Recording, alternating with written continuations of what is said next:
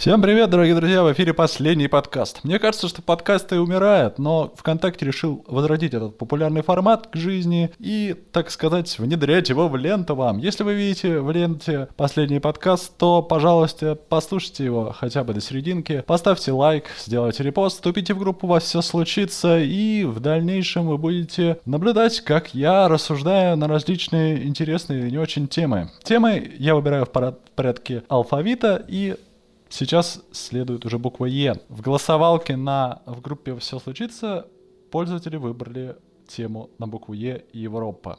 Что ж, эта тема достаточно интересная, как я всегда говорю, и про нее не стыдно поговорить. Поехали. Так, для начала, чтобы понимать, что такое Европа, стоит обозначить рамки, обозначить границы. Что же такое Европа? Европа это континент, вернее, это часть континента Евразия. И принято разделять Евразию на Европу и Азию. Европа это западная часть, Азия это восточная. И разделены они Уральскими горами, Уральским хребтом посередине России. То есть Россия формально существует и в Европе, и в Азии. Это очень интересно. Но мы сегодня поговорим все-таки не о России, мы поговорим о Европе в понимании русских людей как нечто, находящееся за границами нашей страны э, и находящимся на другом уровне развития, наверное, да. Что ж, небольшой экскурс в историю. Дело в том, что Европа э, всегда включала в себя много небольших государств, которые существовали довольно компактно, им приходилось все время бороться за ресурсы, бороться за территории, они постоянно вели друг другом войны, но так продолжалось,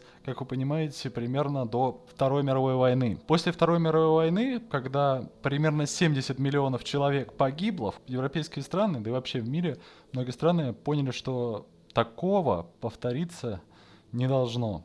Э, в рамках этого был создан ООН, который включил в себя много стран, и, и европейские страны поняли, что им невозможно бесконечно бороться за ресурсы, и нужно идти по другому пути, нужно идти по пути объединения. И первые такие подвижки, так сказать, к объединению, они начали возникать уже в 50-х годах. Это несколько стран, в частности Бельгия, Западная Германия, Нидерланды, Люксембург, Франция, Италия, подписали договор об учреждении Европейского объединения угля и стали. ECSC, European Coal and Steel Community, целью которого стало объединение европейских ресурсов по производству стали и угля, и в дальнейшем через год договор был принят. В дальнейшем, поняв все профиты данного мероприятия, они решили еще больше начать интегрироваться в экономике соседних стран и друг друга, в частности, да. Вот. Э, те же шесть государств в 1957 году учреждают Европейское экономическое общество, ЕЭС, общий рынок, или European Economic Community, и Европейское сообщество по атомной энергии, Евроатом. Самым важным и широким в сфере компетенции этих э, трех э, европейских э, сообществ являлось, безусловно, Европейское экономическое сообщество. Вот. Процесс развития и превращения всех этих европейских сообществ в современный Европейский Союз происходил э, путем, во-первых, передачи все большего числа функций управления на наднациональный уровень, а во-вторых, увеличилось э, число участников данной интеграции. То есть соседние страны понимали все преимущества существования в ЕЭС и включались в него. Вот. Э, в, в целом же е, Европейский Союз или ЕС уже э, начал оформляться юридически э, в 92 году. Э, договор вступил в силу 1 ноября 93 года. Вот. Э, на территории государств были э, унифицированы законы. Э, во всех странах Союза был создан общий рынок, гарантирующий свободное движение людей, товаров, капитала и услуг, включая даже отмену паспортного контроля в пределах шенгенской зоны, в которые ходили как страны, уже э, состоящие в Евросоюзе, так и другие европейские государства. Эм, по показателям, по цифрам, что интересно. Э, э, Европейский Союз занимает седьмое место в мире по территории. Ну, мы всегда привыкли считать, что Россия огромная страна, она занимает первое место в мире территории, по территории, а Европейский Союз в, в, там сейчас 27 членов, если, не, если я не ошибаюсь. Вот. Этих данных у меня нету. Я напоминаю, что мы пишемся on air. У меня есть небольшая подсказочка, но в основном это все on air, то есть вживую. Вот. Население является третьим в мире. э, и объединяет в себя около 508 миллионов человек. И вот здесь важно, ВВП э, на 2018 году Европейского Союза был первым в мире, э, как по покупательской способности населения, так и в номинальном расчете. И это важно, это важно. Европа, объединившись э, с помощью экономических э, институтов и инструментов, смогла выйти на высокий уровень производительности. У Европы сейчас есть э, даже своя довольно сильная, третья в мире, если я не ошибаюсь, космическая программа. То есть мы приходим к одному простому выводу. Европа это... Европа, она... я не знаю. Европа просто просто многонациональное э, экономическое сообщество, да, и уже не только экономическое, но и географическое, но э, и так сказать, идеологическое, в рамках которого государства объединены не путем войны или завоеваний или э, угроз, они объединены с точки зрения понимания плюсов существования в этом союзе. И именно поэтому Европа сейчас имеет очень большое преимущество. В чем же ее преимущество? Наверное, э, этим вопросом задаются многие. Вот. Э, давайте более конкретно сформируем вопрос. Почему Европа для по сравнению с, с Россией, например, или там с азиатскими странами, живет лучше? Это объективно. Они живут лучше. Как это как бы осознать? Об этом чуть позже. Итак, Э, по моим субъективным ощущениям, и не только, кстати, по ним, а, Европа добилась э, достаточно высокого уровня равенства как в доходах, так и в правах между людьми. То есть э, благодаря такой вот компактному проживанию людей и необходимости не воевать уже после Второй мировой войны, необходимость не воевать, это все сделало людей, ну, они договорились. Проще говоря, э, огромное количество людей просто договорилось. А давайте, как говорил Лепольд, код Лепольд, давайте жить дружно. Вот до этого они договорились. Вот. В целом, наверное, э, одним из главных факторов было то, что э, где-то, наверное, после средневековья, вот, Э, или темных веков, как их еще называли, началась эпоха Возрождения, и потом за ней сразу следовали французская революция и другие революции. Так вот, после этого начал, начала провозглашаться свобода личности как главная цель существования государства.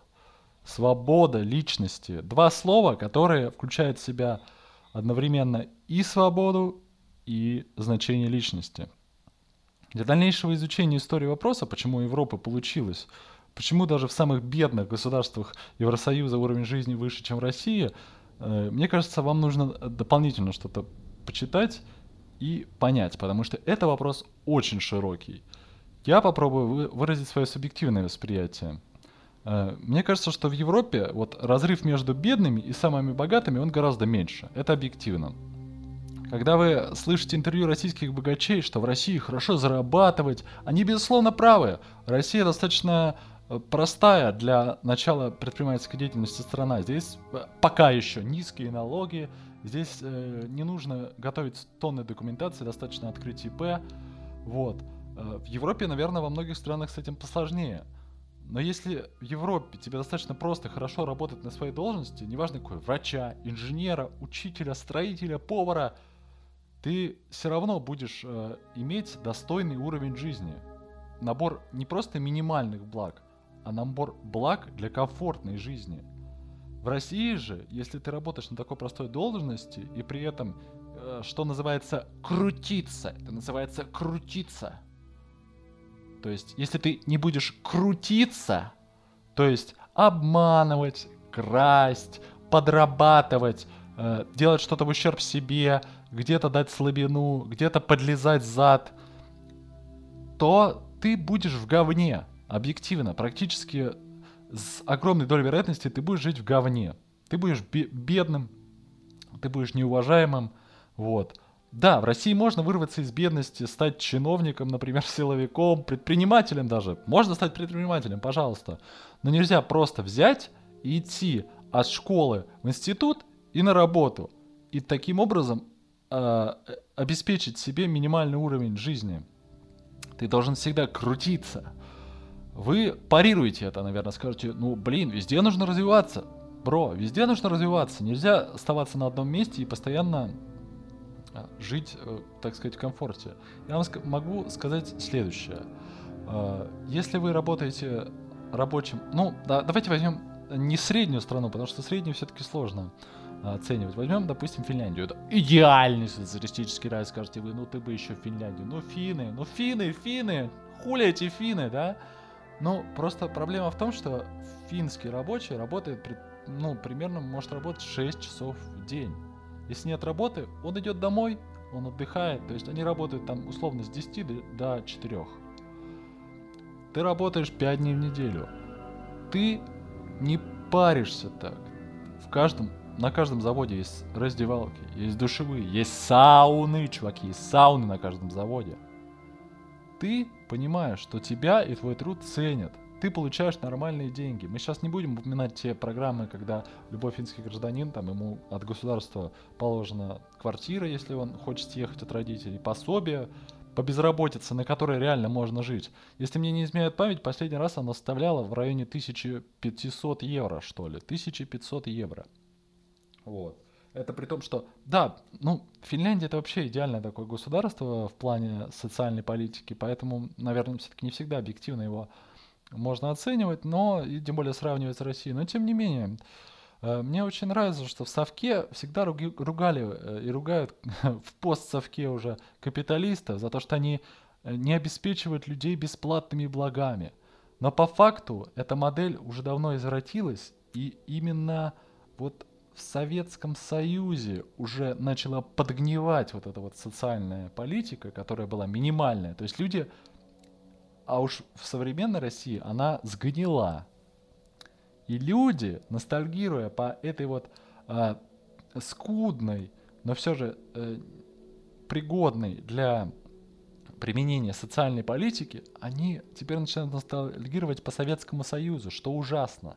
Потому что, друзья, давайте так, если вам нравится Советский Союз, вот просто вот такие. Я хочу жить в Советском Союзе. Мне там нравится, мне там, блин, прикольно, блин, на родители говорили, там нормально вообще было там все. Вот такие чуваки просто можете выключать подкаст и идти вот просто нахуй, серьезно. Нахуй идите. Потому что Советский Союз нельзя оценивать с точки зрения социальных благ.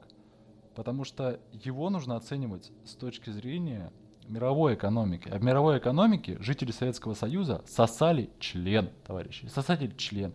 Просто. То есть, э, я не знаю, как для вас, но это уже, на самом деле, я немножко ухожу от темы, но тем не менее. Да, я не, не фанат Советского Союза, и его нельзя оценивать так же субъективно, что это было только плохо или только хорошо, все хорошо было, там мороженое по 5 копеек, делали из спермы единорога, вообще полезно было, просто сразу мышцы росли. Вот это вот не надо, да? Э, но и гнобить полностью Советский Союз тоже нельзя, наверное. Наверное, потому что люди обидятся. А вот эти совочки обидятся. Но я не буду его сильно ругать, э, потому что ну, история все расставила по своим местам. Совок разрушен. Те, кто хотят его восстановить, они просто хотят вернуть свою инфантильную модель поведения, когда государство о тебе заботится полностью. Государство берет тебя за шкирку и тащит по жизни просто вот с детсада до смерти. Вот, вот ты выходишь из школы, поступаешь в институт или в технику, или идешь в армию, и везде тебя тащат за шкирку. Если вам такое нравится, если вы инфантильный человек, и вот такие, блядь, мне, мне сейчас государство устроило, чуваки.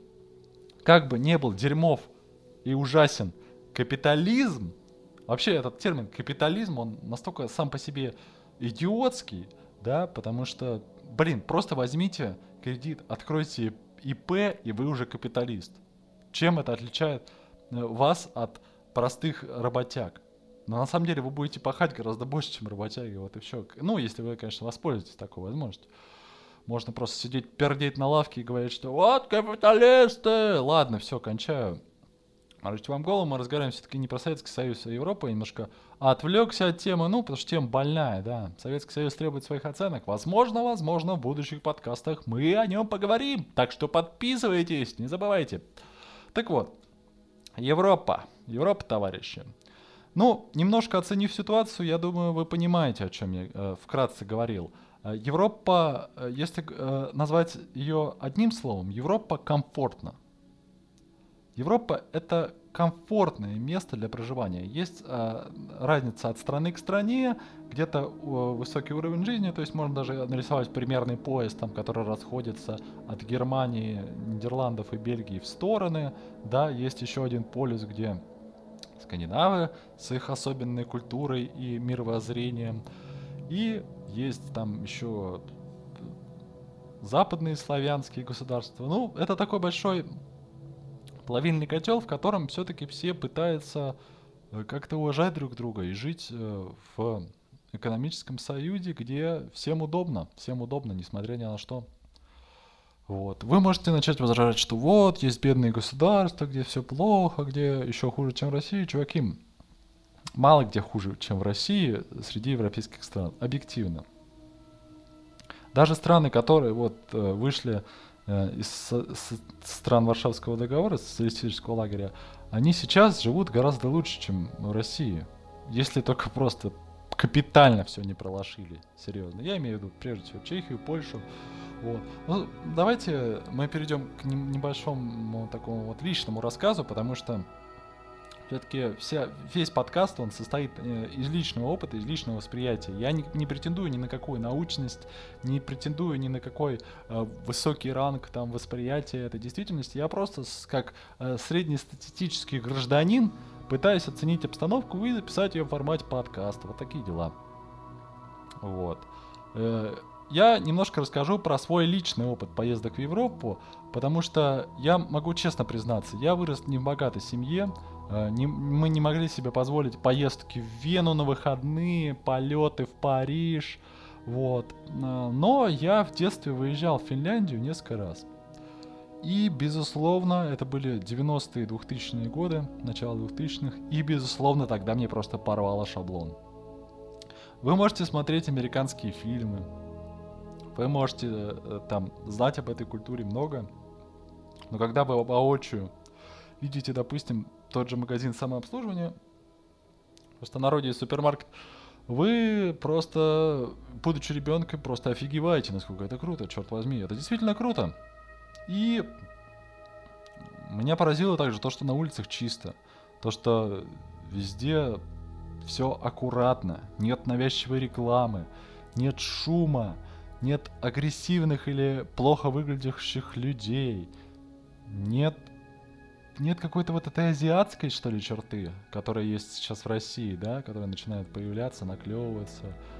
И это было понятно уже тогда. Конечно, я больше всего кайфанул там от гамбургеров, от того, что мне купили Лего, от того, что я побывал в супермаркетах и просто в другой стране.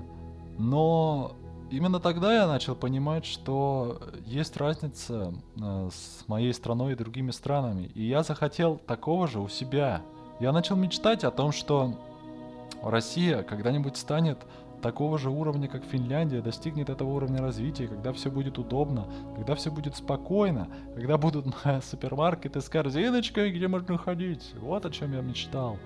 И, блин, с начала 90-х, середины 90-х до 2008 года все было просто идеально в моем понимании. Мы шли в Европу, шагали туда семимильными шагами. Выходили туда. Просто я видел, как страна развивалась. Это было приятно осознавать, что ты хоть живешь немножко и хуже, но есть потенциал. Страна развивается, все становится хорошо. Появился интернет, компьютер. Вот. Но потом, потом случилось что-то Неясно, неясно. Были выборы, выбрали Дмитрия Анатольевича Медведева. Но про политику мы не будем загоняться. Об этом в другой раз поговорим. Вот. Следующий выезд в Европу был уже планомерной э, туристической поездкой. И это говорит о том, что уровень жизни моей семьи вырос. Мы смогли съездить в Чехию, в Польшу. Я побывал в этих странах и был просто поражен той красотой, которая там происходила. Как все было здорово, все было интересно. Я почувствовал, что не только в Санкт-Петербурге, но и в других городах есть история, есть что посмотреть, есть куча чего интересного. И там было так же спокойно и тихо. Там было ощущение вот другой страны. Чисто на улицах, неразбитые тротуары э, приветливые люди. Это была Европа, хоть и ближняя. Именно тогда. Вот. Ну и уже в сознательном возрасте совсем, совсем недавно, я посетил еще несколько европейских стран. Это прежде всего Голландия, Бельгия, Франция. Вот. Что можно сказать про эти страны? с базы своего небольшого опыта, честно признаюсь, я могу сказать, что они опережают Россию примерно на 50 лет. Вот по субъективным ощущениям. Это не значит, что там летающие автомобили или пневмопочта. По ощущению от того, что там происходит, по спокойствию, которое царит в людях, по их приветливости, улыбчивости. Вот это та Россия, которую я мечтал увидеть в детстве после первой поездки в Финляндию. Вот примерно это я увидел в Европе. То, как я бы хотел, чтобы люди общались, чтобы люди жили, чтобы люди чувствовали друг друга и чувствовали ответственность друг перед другом. Это еле уловимое чувство можно понять только самостоятельно переместившись туда. Э, я, наверное, буду достаточно резок в, оценок, в оценке, если скажу, что люди, которые никогда не, бы, не были в европейских странах, они не могут объективно оценить э, картину мира вообще. Потому что, живя в России, твое восприятие очень сильно искажается. А тем более, если ты смотришь телевизор, если ты смотришь первый, второй, там, НТВ и так далее, каналы, и ты просто тонешь в этом говне, я не знаю. Иногда, когда мне попадаются на глаза вот эти вот программы, я не понимаю, для кого это, кто это делает, что они создают. Они несут полный бред, полный блядский бред, серьезно. Я, я офигеваю, чуваки. Вот. И мне кажется, что лучшей таблеткой а вот этого, от вот этого говна, которое несется из телека, как ни странно, является поездочка в Европу. Поездка в Европу. Э, не буду вас томить э, или говорить, что эм, я каждый день туда летаю. Я достаточно редко там бываю, но каждый раз, проведя там даже неделю, даже один день, я чувствую заряд. Я чувствую заряд и одновременно чувствую грусть, что моя страна свернула не туда. И что мы сейчас находимся то ли на пит-стопе, то ли на каком-то в каком-то тупике, а они едут вперед. И ты такой посмотрел на вон ту красивую машину, посидел в салоне, потом вышел, а она уехала, и садишься на долбанную, раздолбанную копейку. Вот что происходит, когда ты возвращаешься в Россию. Это субъективный опыт, вы можете с ним быть не согласны, это мое мнение. Вот. И мне кажется, что адски, адски всем нам нужно путешествовать много. Серьезно. Потому что э, путешествия настолько сильно меняют ваше восприятие, что, блин, я не знаю, что, что так же сильно способно менять вас. Меняются взгляды, меняются мнения о вещах, меняется мнение о людях, меняется мнение об окружающем мире. И Европа в этом плане, она одновременно близка, одновременно доступна, но так далека, серьезно. И мне кажется, что я, я буду откровенен. Я бы хотел, чтобы Россия и россияне считали себя европейцами – Потому что я живу таком городе, который э, слеплен по, по образу и подобию европейских городов. И мне приятно в нем жить. Это действительно красивый город. Я сейчас про Санкт-Петербург. Это действительно красивый город, э, в котором чувствуется этот, этот дух Европы. Я вижу восторженные лица туристов, которые приезжают сюда и восторгаются им. И в этом плане он неотличим от Праги, Парижа, Брюсселя, э, Амстердама. Здесь приятно проводить время. Но черт возьми, я боюсь, что все это может разрушиться.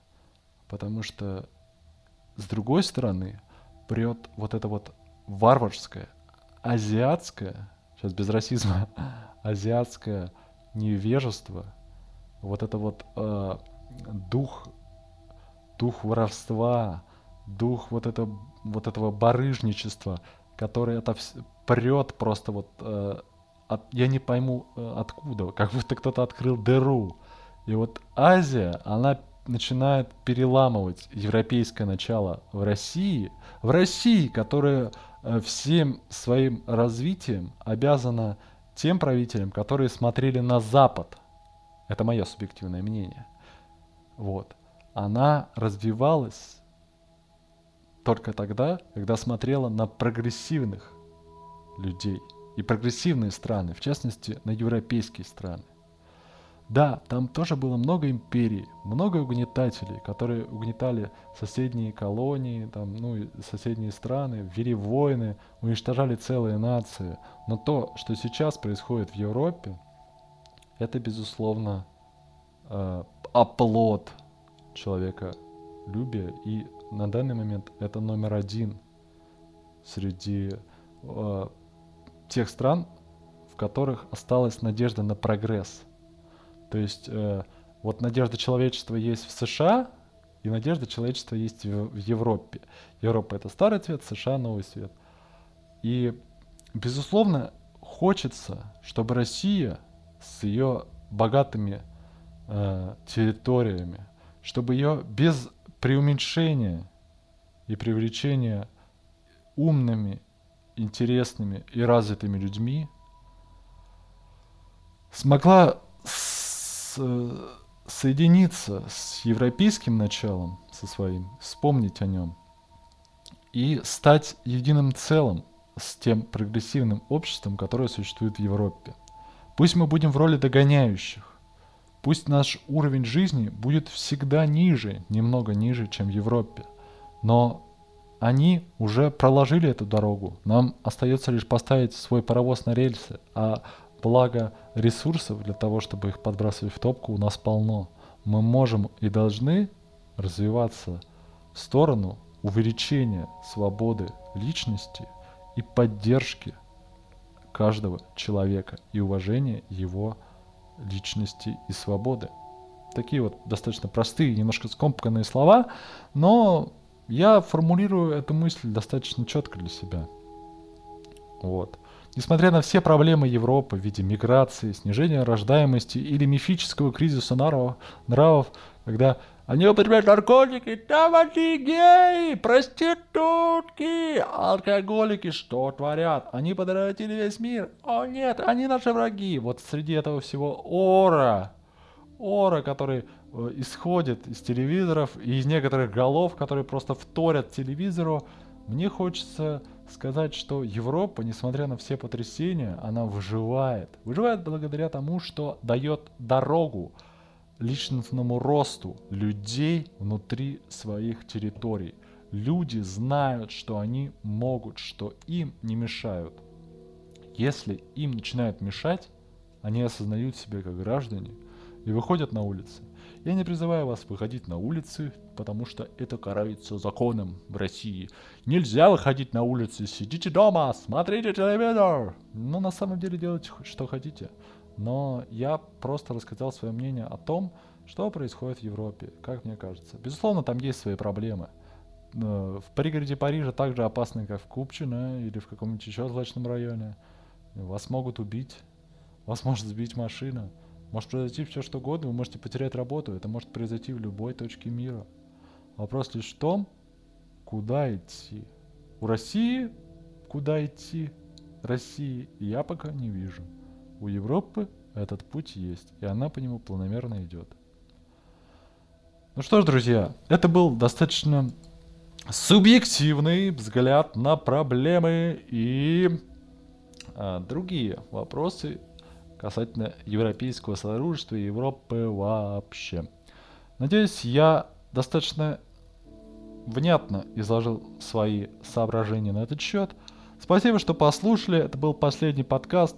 А, напоминаю, что релиз э, происходит в группе «Все случится». Э, ВКонтакте вступайте туда, если вы слушаете подкаст на другой платформе. Э, или слушайте на других платформах. Есть iTunes, есть Google, еще есть что-то, не знаю. Вот. Всем хорошего дня, хорошего настроения. Думайте, путешествуйте, развивайтесь. Всем пока.